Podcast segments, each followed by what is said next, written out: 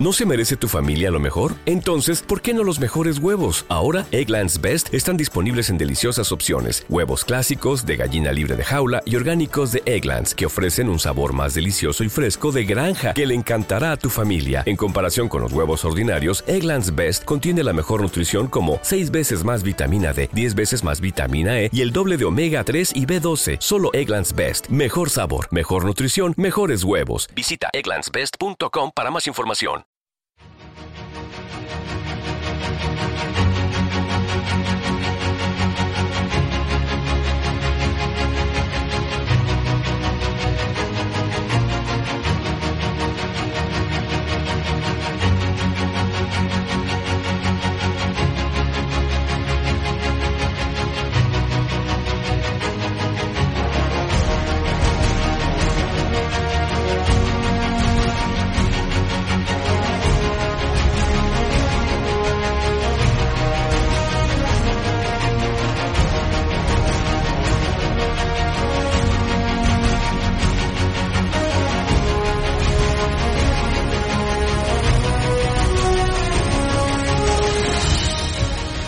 Esto es Victoria Podcast. Esto es la Biblioteca de la Historia. Y esto es Cita con Rama, un paseo por las estrellas. Pues hoy estamos aquí con este programa que es un crossover entre tres podcasts. El de eh, Victoria, que está representado aquí por Antonio Gómez, Nick Furia. Hola Antonio. ¿Qué hay? ¿Cómo estamos? Y la Biblioteca de la Historia, que está representada aquí por Gerión. Hola Gerión. Hola a todos. Y por eh, Cita con Rama también, y también Motor al Aire, y un montón de, eh, de podcasts está eh, nuestro astrónomo de cabecera, Fernando Marqués. Freelancer de los podcasts. Las. Pues hemos decidido hacer este programa que va a tratar sobre los catálogos de eh, los catálogos astronómicos. Pues eh, ahora, antes de que empezara a grabar, estábamos echándonos la culpa unos a otros de por qué había, había surgido esta, esta idea. Eh, si habéis escuchado el, el programa de Cita con Rama dedicado a Marte, sabéis que empezamos el programa hablando de, de, la, de la observación astronómica de Marte y cómo influyó en la ciencia ficción. Pues eh, después otro de los miembros del, del equipo del podcast, que es eh, Antonio Gómez, que, que también está en Victoria, pues eh, hizo un podcast fabuloso junto con la Biblioteca de la Historia que se llama El descubrimiento de los planetas exteriores.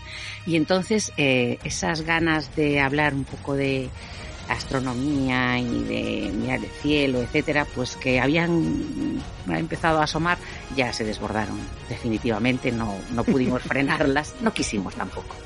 Y, y entonces eh, hemos empezado esta, esta serie de, de programas, de subprogramas, como era spin-off, ¿verdad? Eh, que de- habíamos llamado de cita con rama a que llamamos un paseo por las estrellas. Y hoy han venido estos, eh, estos amigos de Victoria y de, y de la Biblioteca de la Historia, pues para, para hablar de estos catálogos astronómicos.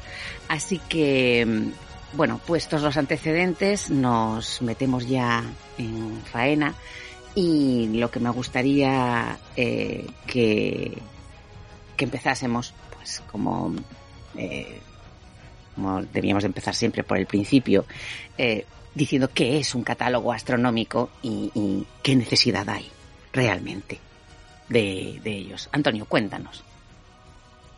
Bueno, pues a ver, eh, el otro día me explicaron una cosa muy curiosa sobre algo que se llama Victoria Secret que yo no conocía. Yo creía que tenía que ver con lo de yo creía que tenía que ver con lo de Victoria Podcast y no. No, Entonces, ¿verdad? pues resulta que, que, que decía que era un catálogo en el que venían una serie de cosas muy sorprendentes, ¿no? Muy interesantes, fascinantes, que la gente podía pasar las horas muertas observando el catálogo y lo que ahí se ponía, y que, bueno, te hacía soñar con poder, pues, estar presente, ¿no? En el, delante de, de esas maravillas.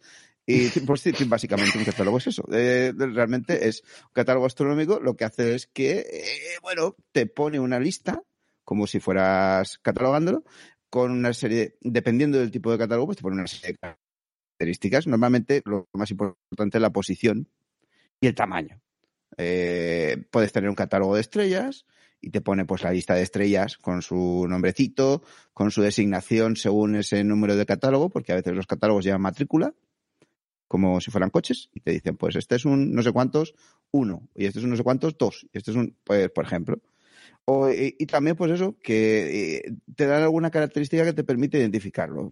Yo mm, diría que probablemente el primer catálogo es de estrellas, es el de Hiparco, que Hiparco, Hiparco era un señor, Hiparco de Nicea era un señor muy simpático eh, de, del siglo II antes de Cristo, más o menos, que, que bueno, pues este, este señor griego eh, empezó a darle vueltas a la cabeza y pensó que por el, por unos problemas que estaba teniendo con las fechas, fíjate, con, con, con cómo iban los calendarios. Dijo, me da a mí que esto de que esto de que el año dura 365 días, aquí hay algo que no que no cuadra. Que no, que no acaba de encajar, porque parece como que se están moviendo las fechas. Las fechas ya no encajan. Eh, hace el solsticio no cae cuando tiene que caer el solsticio. O sea, el día más corto no es el día más corto. Aquí pasa algo. Y el día más largo tampoco es el día más largo. Aquí pasa otra cosa. Y tal. Y entonces, pues el tío mmm, hizo la teoría de que en realidad la Tierra se bambolea. Tiene otro movimiento de giro que no es ni la rotación ni la traslación.